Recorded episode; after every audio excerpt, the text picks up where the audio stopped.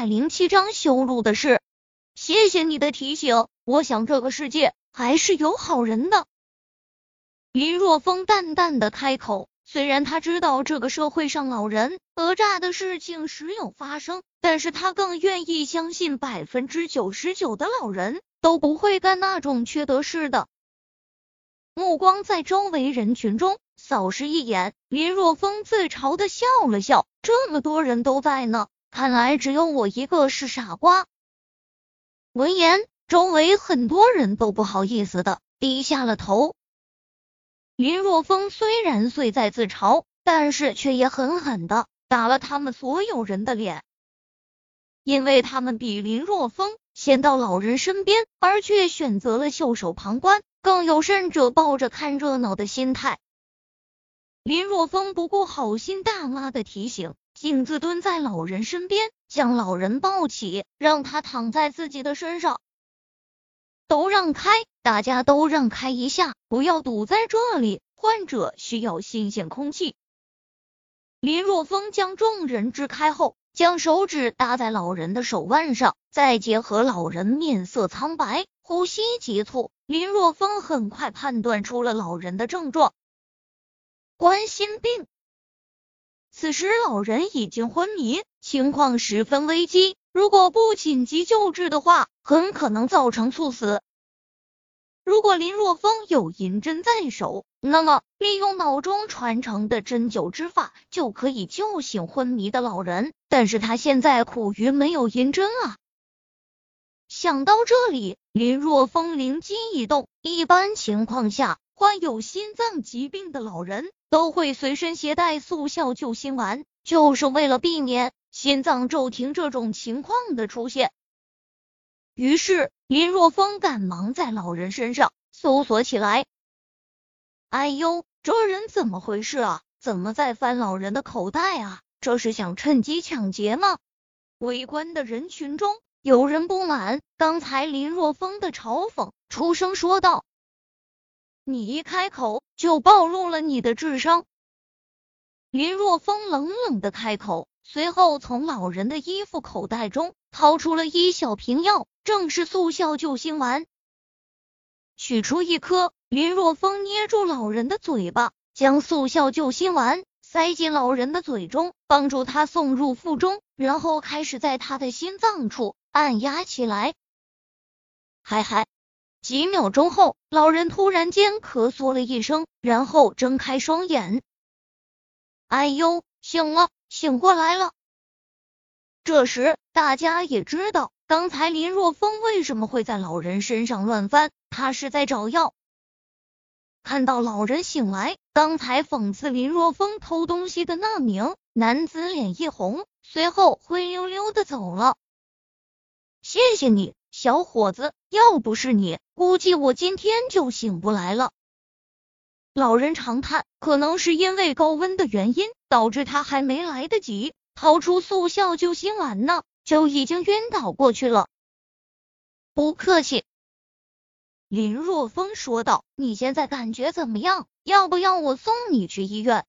不要了，还能站起来。老人在林若风的搀扶之下站了起来，说道：“十几年的老毛病了。”去医院也没什么用，我给我儿子打个电话，让他来接我就可以了。那行，那你先到我的车上休息一会吧。林若风将老人带到自己的车上，然后打开空调。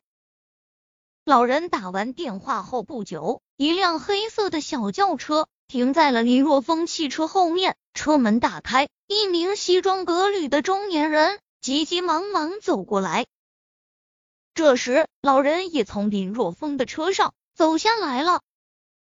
爸，您没事吧？中年人说道。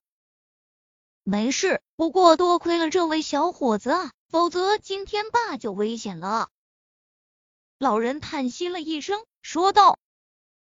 中年人点了点头，然后将目光转向林若风。伸出手掌和林若风握了握，说道：“你好，我是牛文，非常感谢你救了我父亲。”不客气。林若风淡淡的开口道：“举手之劳而已。”你可别这么说。”牛文认真的说道：“对你来说只是举手之劳，但是对我来说，你却是我们牛家的救命恩人，这恩情我一定要报答的。实不相瞒，我是我们大泽县的县长，如果你有什么需要帮助的，尽管开口。”大泽县的县长，本来林若风都准备直接上车离开了，但是听到对方自报家门，心中一动，说道。县长你好，我也自我介绍一下，我是小林村的村长林若风。小林村的村长哦，我说我看你怎么有些眼熟呢？这么说的话，我们就是同僚啊。牛文恍然大悟。小林村选举林若风当上村长后，他的资料是被交到县里的。牛文曾经粗略的看了一下，对林若风稍微有些印象，但是印象并不深。如果不是林若风自己说出来，他一时半会还真的想不起来。应该说你是我的领导。林若风笑着说道：“牛县长，据我所知，每年县里都会修路。”我想问，啥时候能将到我们小林村的路给修一下啊？小林村的路，牛文想了想，认真的说道：“不瞒你说，几天前县领导班子还在讨论修路的问题，其中通往小林村的路也被拿出来讨论了。不过，经过专家的初步估算，修一条柏油路。”通往小林村的代价太大，大概在五千万左右。你应该知道的，我们县是全国有名的贫困县，政府财务有限，所以暂时就否决了修路计划。五千万，林若风暗自咂舌。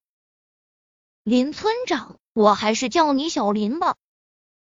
牛文长叹一声，说道。修路这是政府的项目工程，我们也想将它做好，只是财政上实在紧张，因为关系到小林村，你又是小林村的村长，所以我也就不隐瞒你了。目前政府最多能拿出两千万，距离五千万太远，所以今年的话，基本上没有希望修路了。如果我能拿出剩下的三千万呢？那政府是不是可以启动修路计划？林若风突然开口说道：“什么？你拿出三千万？”牛文一惊，说道：“三千万可不是一笔小的收入，你确定？”我现在自然拿不出三千万，但是我会去努力。林若风说道：“我就想知道政府的态度。如果我能提供三千万的话，那么政府是不是可以开启修路的计划？这个我可以向你保证。如果资金到位的话，那么政府绝对不会让你失望的。”牛文很是认真的向林若风保证：“